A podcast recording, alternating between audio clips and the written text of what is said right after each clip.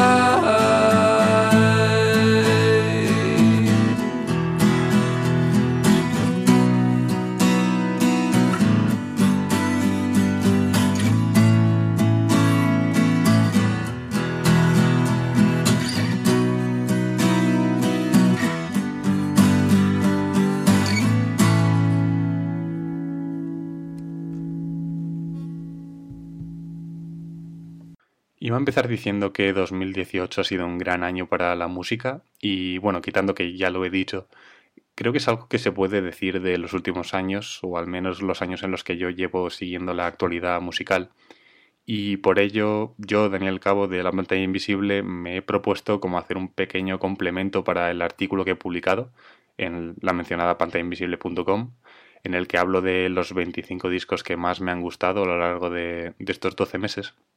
Y mi intención con este programa, que ya digo que no va a ser muy largo y no me no pretendo explayarme demasiado porque para eso ya he explicado bastantes cosas en, en el propio artículo que suficientemente largo es ya. Eh, lo que pretendo con esto es hacer como un pequeño resumen a abuela pluma o explicar un poco por encima algunos detalles de por qué he elegido qué. Y también hablar un poquito, aunque sea brevemente, de los cinco discos que están en la parte alta del top, para dejar claro que los recomiendo con, con, con total franqueza. Aunque ya digo que, que, los 25 discos que he incluido me, me, gustan mucho e incluso se han quedado fuera álbumes que, que, considero muy buenos y que me da un poco incluso de rabia que no hayan tenido su, su hueco aquí. Y bueno, ya, ya, digo que me ha parecido un año muy, muy bueno y muy completo para, para la oferta musical que nos llega, que, que cada vez es más inabarcable. Porque, no sé, entre tantos estilos y lugares de procedencia de la música y, no sé, la, la, cantidad de... también la facilidad a la hora de, de acceder a ella, provocan que, se sienta un poco de vértigo, al menos yo, a la hora de, enfrentarme a, al ejercicio este de ponerme al día con todo, que es imposible y seguramente en un año o el año que viene, cuando sea, escucharé un disco de 2018 que me dé rabia porque a lo mejor sí que podría haber incluido, se podría haber incluido en, esta lista, ¿no? Pero bueno, es, un poco inevitable lo de que al final se te escape algo o no, o no tengas tanto tiempo como para escuchar todo. Y bueno, con lo escuchado, que ha sido bastante, ya digo, eh, estoy muy contento porque sobre todo este año me he dado cuenta de que en mi top 25 he incluido discos de más géneros que de costumbre.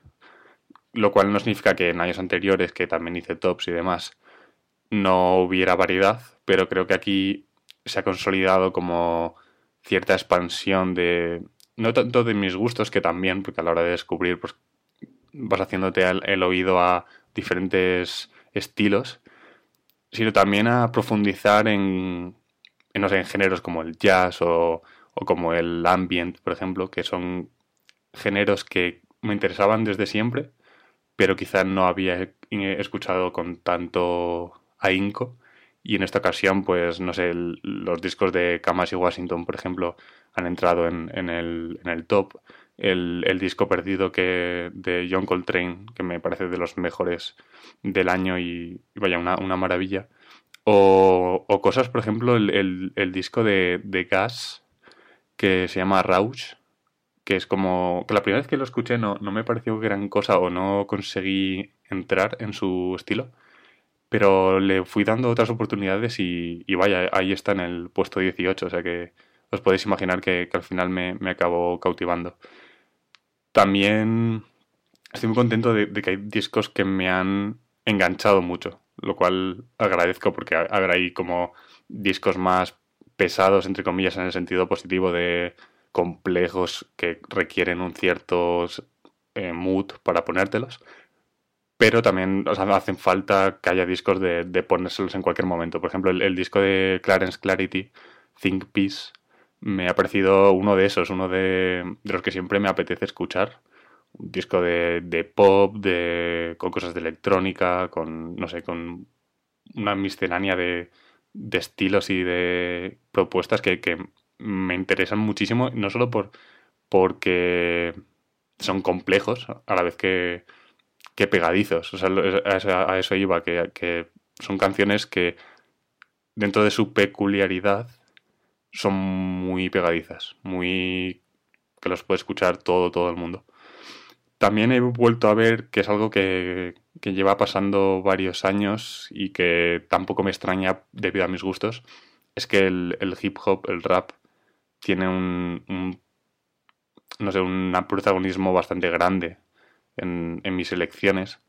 Hay, hay, unos cuantos discos de, de rap en, en, mi top y bastante arriba, desde uno de, o sea, dos de Kanye West realmente, porque está el, el, suyo propio que sacó, pero después está el Kids See Ghosts, que, que me parece brutal.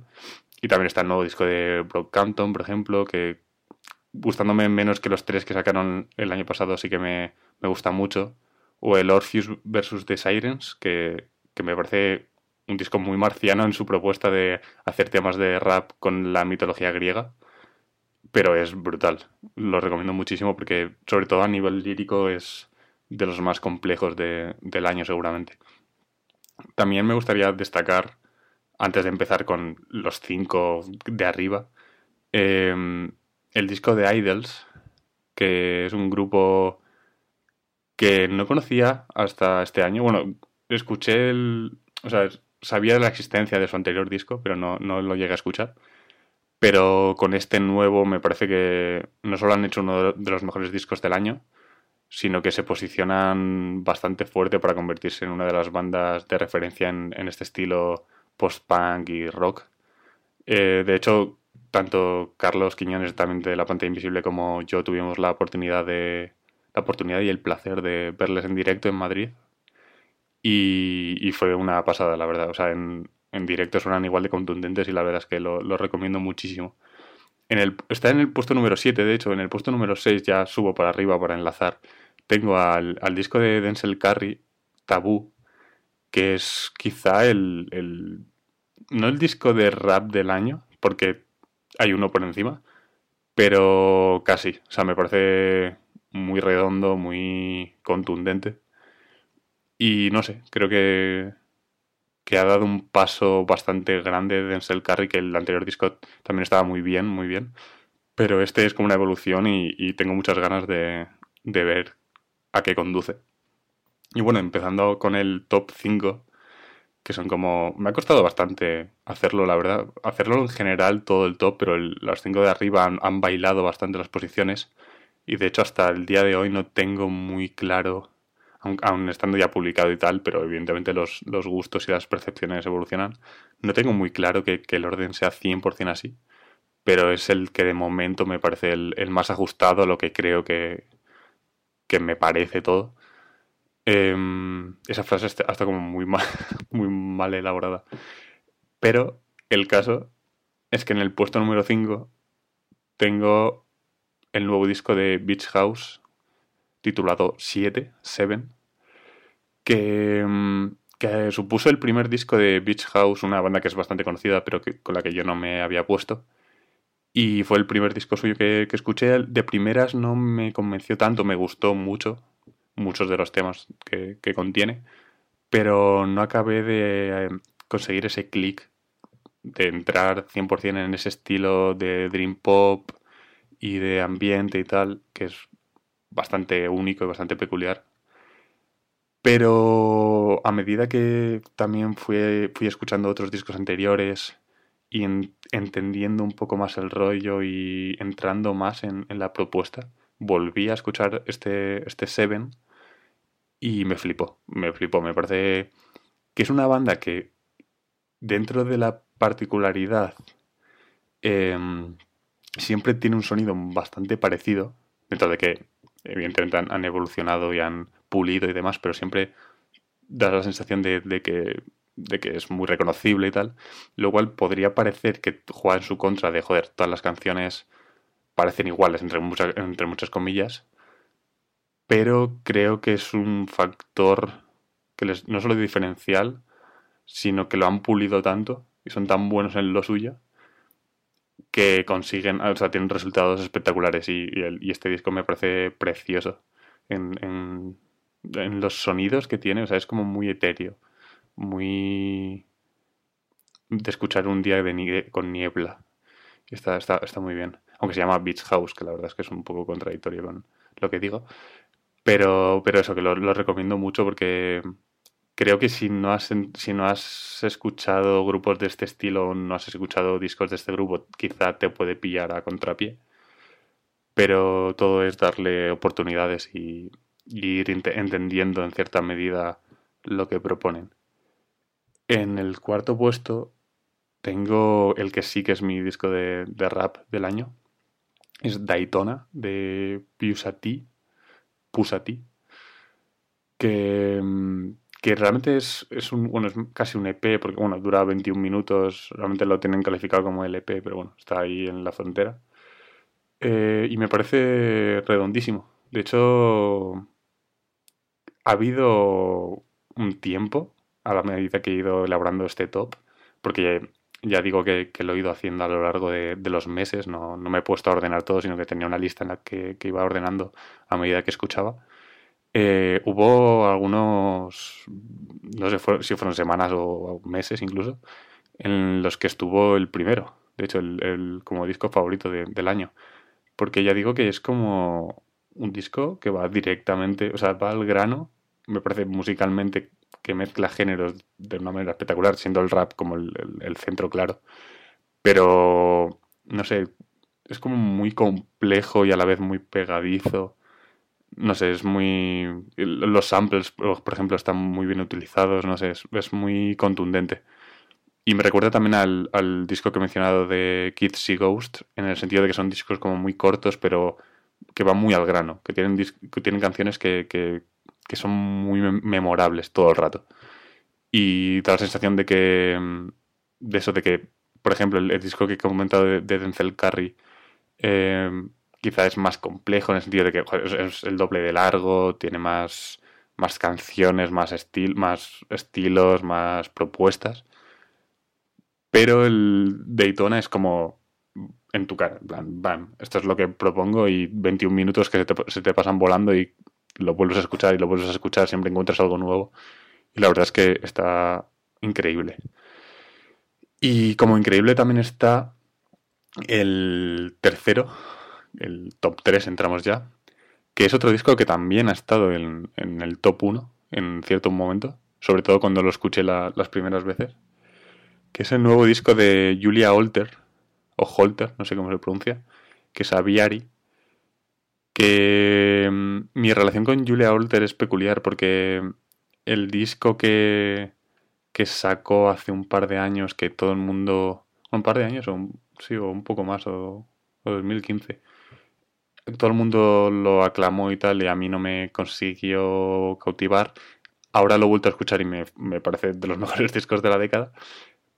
Y en este Aviari he entrado de lleno desde la primera vez. Creo que es un disco menos redondo que el que estoy mencionando, cuyo título ahora se me ha ido y, pido perdón, pero es, es uno con una portada blanca muy bonita. Em, pero el caso es que este, la Viari, me, me parece menos redondo también porque dura una hora y media. Es como un disco muy largo, muy también muy complejo, muy elaborado en su mezcla de sonidos, de pop y de ambiente y el experimental, y también tiene cosas de jazz, de, de música clásica moderna, como se suele decir. Y eso hace que quizá no tenga ese, esa sensación de disco compacto 100%, Pero claro, es un disco que por lo menos a mí me pasa por encima, me parece brutal en todo lo que propone, no es un disco con el que quiera volver a menudo, porque creo que tienes que estar en un mood eh, como adecuado, que te apetezca algo así. Pero claro, cuando estás en ese mood y lo intentas comprender y entender y profundizar en él, creo que es una cosa loca, que es un disco espectacular y, que seguramente dentro de tiempo se seguirá escuchando y se seguirán descubriendo cosas y se irá transmitiendo cosas nuevas porque, no sé, son 90 minutos de, de música espectacular, vaya. Como también es música espectacular, aunque en, un sentido muy diferente, el, el número 2, que este sí que he pensado hasta el último minuto si ponerlo en el 1, porque en cierto sentido es como mi disco personal del año en el sentido de, del disco que más me ha afectado, que más me ha em, cautivado y obsesionado, que es el Now Only de Mount Eire, no sé cómo se, pronuncia, eh, se escribe Mount Erie, que, Dios, qué desastre con la pronunciación, por favor, que es como el seudónimo musical de Phil El Bernrum, Dios mío, qué nombres más complicados, por favor. Y el caso es que este disco, como el anterior que sacó el año pasado, que se titulaba A Crowd Look at Me, es un disco complicado en el sentido de mm, su temática, porque el caso es que la mujer de Phil murió el año pasado de, creo que fue un cáncer. Y, y claro, hizo un disco el año pasado muy muy doloroso, muy lírico, muy muy de, letras que, que duele bastante escuchar y muy íntimo. Y este Now Only es, en cierto sentido, la, continuación de, aquel. Sigue hablando de. sigue desarrollando temas sobre, sobre su mujer, sobre cómo se siente, sobre cómo ve el mundo cuando una enfermedad sin sentido, sin justificación, te, arrebata un ser querido. Y, y si bien el del año pasado me, gustó mucho, pero me afectó más por la contundencia emocional que por lo que proponía musicalmente, creo que en Now Only se da la comunión perfecta entre letras que te destrozan por la verdad y por el dolor que contienen, que es, no sé, brutal. O sea, no. Creo que, que es como, por ejemplo, escuchar el, el Carrie and Lowell de, de Sufjan Stevens. Es como. Te, sobrepasa. Es como una emoción tan pura y tan real que, que, da, la sensación de que te estás metiendo en, un terreno en el que.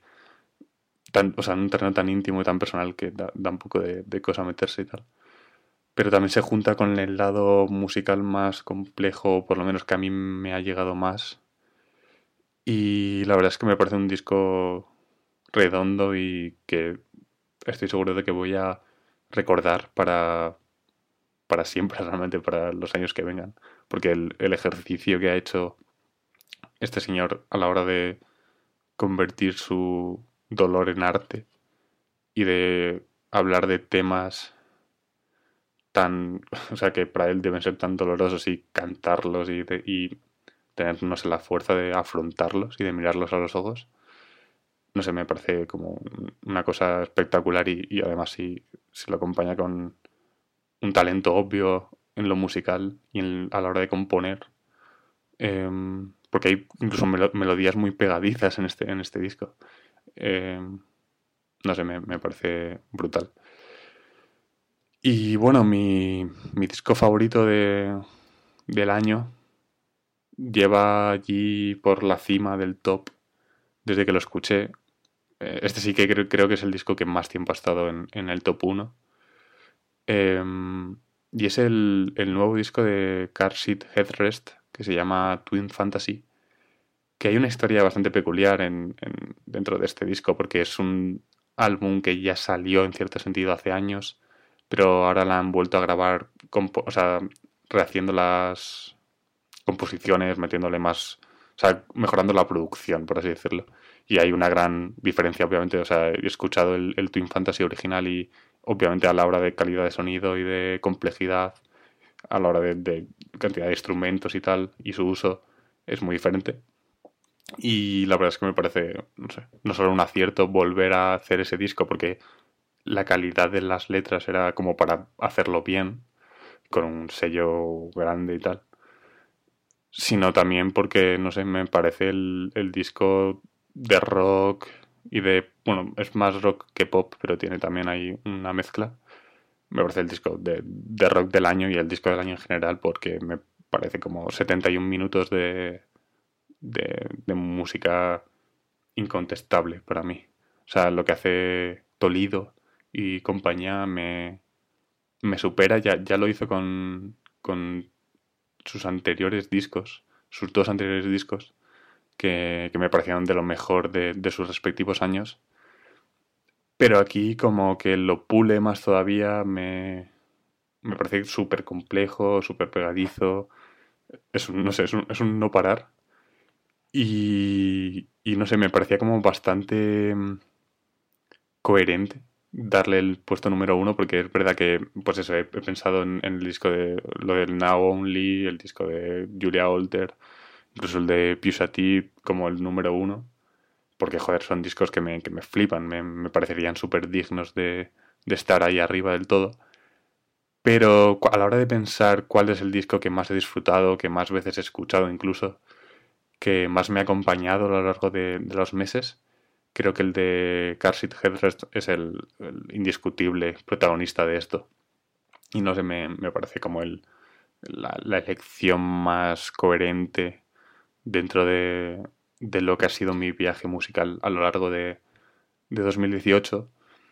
Que ya digo que mm, ha sido un año muy bueno por, por la cantidad de, propuestas que, que ha habido, la cantidad de, no, sé, de géneros que se han tocado, incluso aquí en, España hemos tenido el, disco, por ejemplo, de, Nacho Vegas, que es el que más me gusta dentro de los lanzamientos patrios. Eh, luego está el tema de Rosalía, que es, eso daría para, para otro artículo, otro, otro podcast. Pero creo que tanto aquí como fuera ha habido propuestas muy, muy interesantes que han hecho que haya sido difícil realmente elegir solo 25 discos. Así que nada, esto es un poco el repaso y, y mi visión rápidamente de, de, lo que ha sido 2018 en cuanto, en cuanto a música.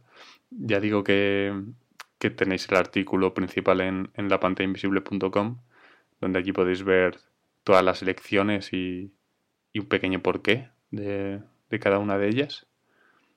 Así que nada, espero que, que vosotros también hayáis escuchado buena música a lo largo de, del año y sobre todo, si no conocéis alguno de los discos que, de los que hablo, que los escuchéis, todos están enlazados a Spotify para que podáis darle un tiento y, y realmente dentro de que cada uno tenga sus gustos y que no todos los discos que hablo eh, los recomendaría a todo el mundo, sí que me molaría sobre todo sacar de todo esto que alguien descubra un, un grupo que le mole mucho o un disco que, que no sé, que le, le haga descubrir un género que quizás no tenga tan ubicado.